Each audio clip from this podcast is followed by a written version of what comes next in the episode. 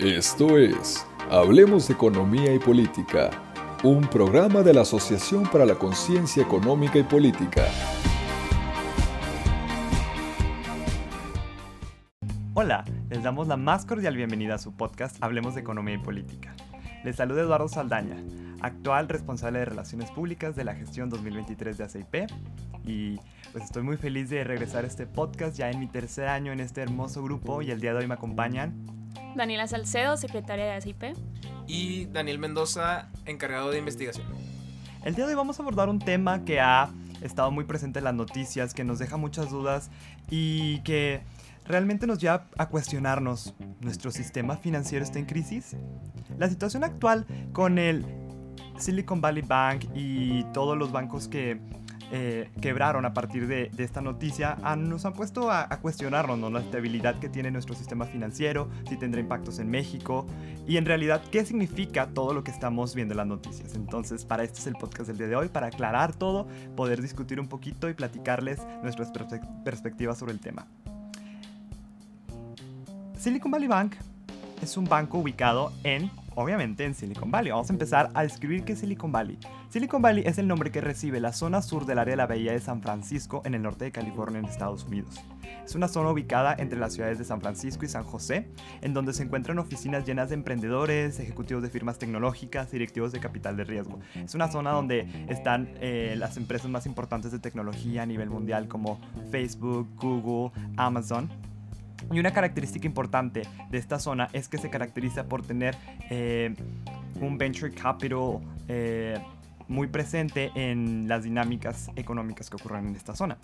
Y se denomina Venture Capital a todas aquellas inversiones a través de acciones que sirven para financiar compañías de pequeño o mediano tamaño, normalmente startups, ¿no? Y en este contexto, startups tecnológicas que tienen pocos años de vida y se encuentran como una fase eh, primeriza dentro de su desarrollo empresarial. Entonces lo que hace los Venture Capitalists es proveer o financiar eh, a estas empresas para que puedan seguir creciendo.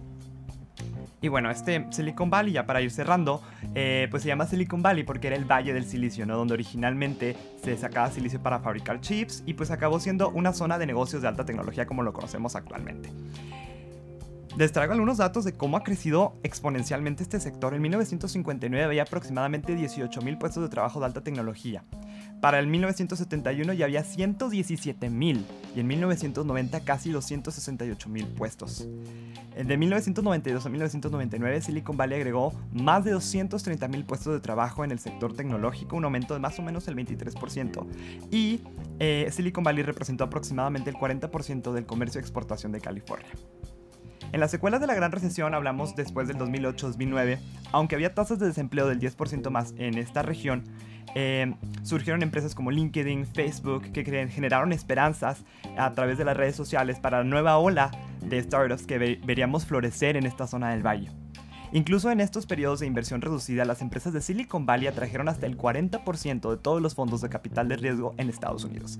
Y Silicon Valley Bank era un banco que se dedicaba a específicamente a capital de riesgo y es una de las características por la cual em, lo vamos a analizar el día de hoy. Bueno, primeramente para analizar este caso es importante destacar que venimos de una época de pandemia y de una época donde la misma pandemia generó este boom tecnológico, donde las empresas tecnológicas pues tenían muchas ventas, ya sea por el tiempo de ocio o por la necesidad de comunicación digital. Eh, Añadido a esto, en el año 2021 y 2022 hubo un aumento eh, relevante a la inflación que obligó a la Reserva Federal a alzar sus tasas para eh, frenar la inflación. Esto se le llama la política monetaria restrictiva, ya que al aumentar las tasas le conviene al mercado dejar su dinero en el banco, del cual obtendrán altos intereses y no tener el dinero líquido, es decir, a la mano o efectivo. Esto por consiguiente ayuda a reducir el consumo y por ende los precios tendrían que bajar para poder tener una mayor demanda, lo que llevaría entonces a una disminución de la inflación. Entonces, ya sabiendo esto, se, aumentó la se aplicó la política monetaria restrictiva y al aumentar estas tasas de interés, los precios de los bonos disminuyen, por lo que la gran inversión realizada por Silicon Valley trajo más pérdidas que beneficios. Entonces, Dani, ¿nos puedes explicar eh, a qué me refiero con estos bonos de Silicon Valley? Claro, Dani. Eh, por ejemplo, al inicio de la pandemia, para poder reactivar la economía, ya ven que estábamos encerrados y mucha gente no salía y no realizaba pues compras o no consumía y algo fundamental en la economía es el consumo.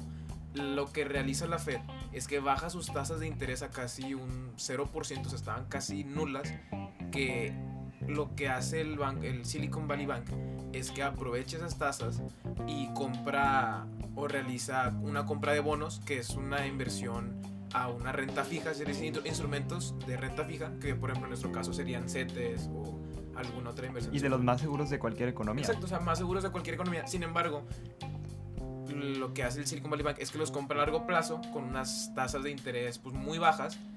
Y al momento de que la Fed sube sus tasas para poder controlar la inflación, o sea, estas políticas monetarias restrictivas, ocasiona que pues los bonos disminuyan su valor. Entonces, lo que genera, lo que hace rentable un banco es que su, su, beneficio es que está en prestar dinero. Entonces, por ejemplo, tú le, le inyectas capital al banco y no lo vas a sacar todo de golpe, o lo vas, a, lo vas a ir retirando poquito a poquito. Entonces, tu banco con lo que no retiras es que ese lo utiliza como instrumento y los mete a inversiones y de ellos pues se beneficia el banco.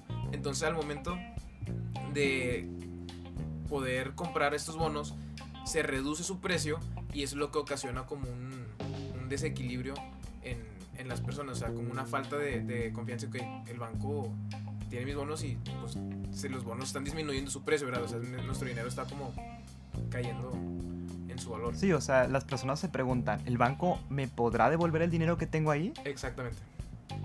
Claro, y genera acá una sensación de incertidumbre y, y se empiezan a, a, causar un pánico en, en, los clientes, en este caso de Silicon Valley. Pero además de esto, de las altas tasas de intereses que generaron que los bonos perdieran su valor, eh, el aumento de tasas de interés eh, um, provocaron que los préstamos fueran más costosos, provocando también que los emprendimientos y las empresas dentro de Silicon Valley eh, comenzaron a tener problemas para pagar sus préstamos, viéndose obligados a vender sus bonos, como dijo Daniel, al gobierno, del gobierno. Sin embargo, el problema no comenzó hasta que el banco anunció que vendió sus bonos, lo que dijo Dani, que generó esta sensación de incertidumbre. Y esto desató un gran pánico en sus clientes debido al sentimiento de desestabilización financiera, ya que ponían en duda la supervivencia del banco y como consecuencia comenzaron a retirar su dinero de manera casi desesperada. Al momento de que para el jueves las acciones de Silicon Valley cayeron casi un 60%. No, y, tiene razón, o y por ejemplo, al caer las acciones, la gente generaba más incertidumbre, o sea, el banco generaba más incertidumbre sobre que están cayendo las acciones, puedo retirar todo mi dinero, y qué hace que un banco quiebre.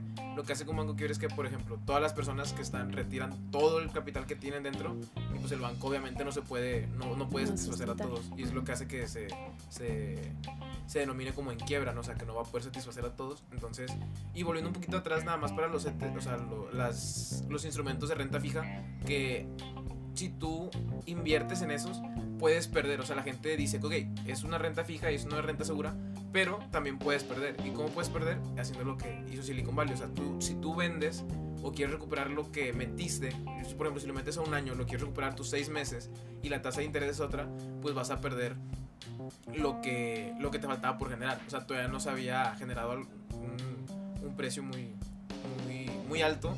Entonces le, le va, el Silicon Valley terminaba perdiendo al sacar todos, todas las inversiones que tenían bonos para poder pues, como satisfacer la, la demanda que estaba teniendo, o sea, lo, lo que los inversionistas estaban sacando de, del banco. Claro, y es, o sea, si lo vemos ya como desde la perspectiva de Silicon Valley Bank, es que como cualquier banco, como toda empresa tiene un balance contable, ¿no? Súper rápido.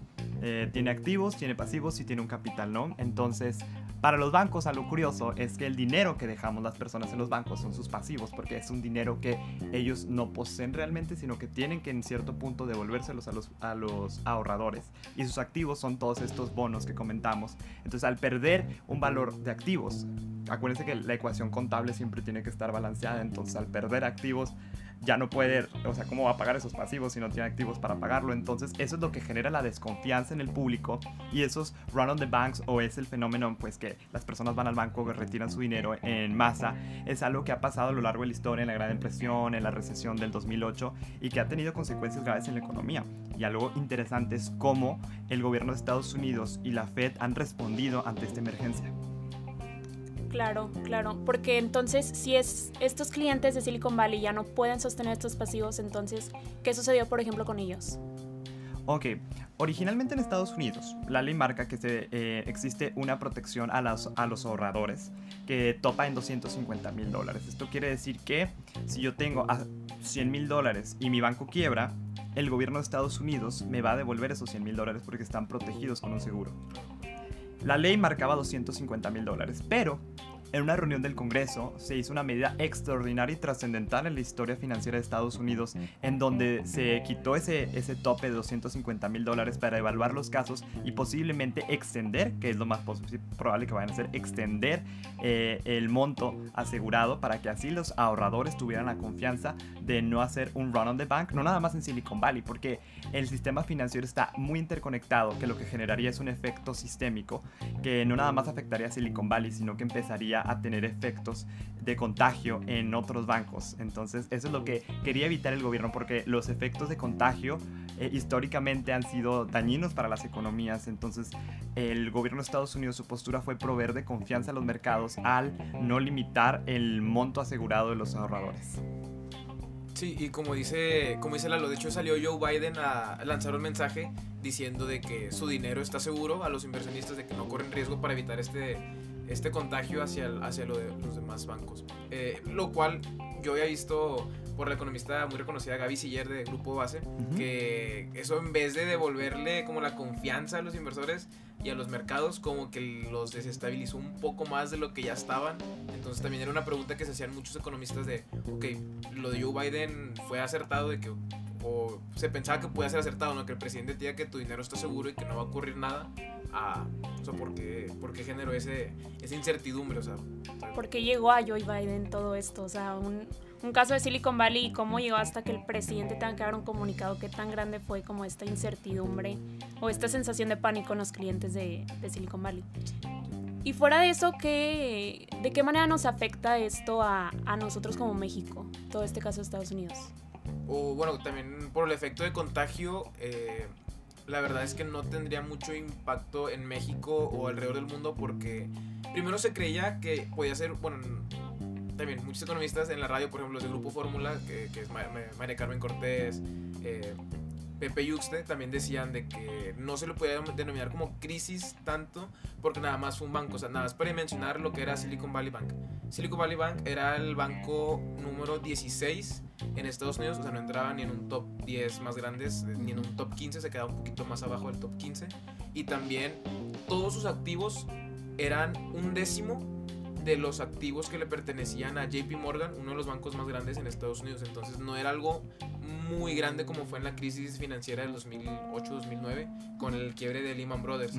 Entonces, como no era un banco tan grande, y también salió lo de la, la, la propuesta que era, bueno, el, la, la, seguridad que te podían devolver 250 mil dólares, era, no se genera un efecto de contagio hacia otros bancos este, eh, en México, por ejemplo, también hubo una convención bancaria que fue la semana pasada donde tuvo grandes ponentes, que estuvo Hillary Clinton, estuvo Andrés Manuel López Obrador, nuestro presidente, también estuvo Rogelio de la O, que es nuestro secretario de Hacienda y Crédito Público.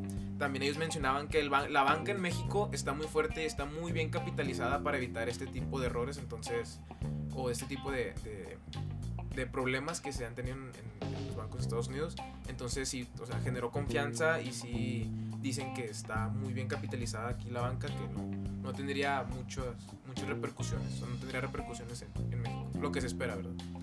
Claro, y aparte eh, podemos ver, por ejemplo, ayer que con la subida de, tasas de la Fed, el día de ayer que la subió 25 puntos base, podemos ver que la Fed está retomando las medidas restrictivas, que en un panorama normal ante una caída del banco lo esperado sería empezar a tener una política monetaria expansiva, es decir, bajando tasas, pero al subirla estamos viendo que la Fed tiene confianza en que el sistema financiero no está en riesgo.